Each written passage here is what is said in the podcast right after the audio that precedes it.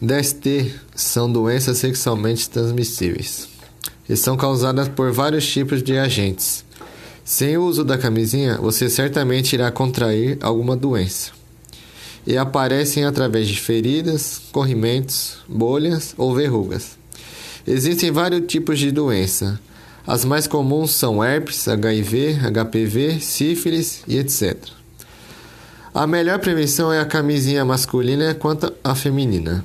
E é o método mais eficaz para evitar a transmissão das ISTs e das hepatites virais B e C.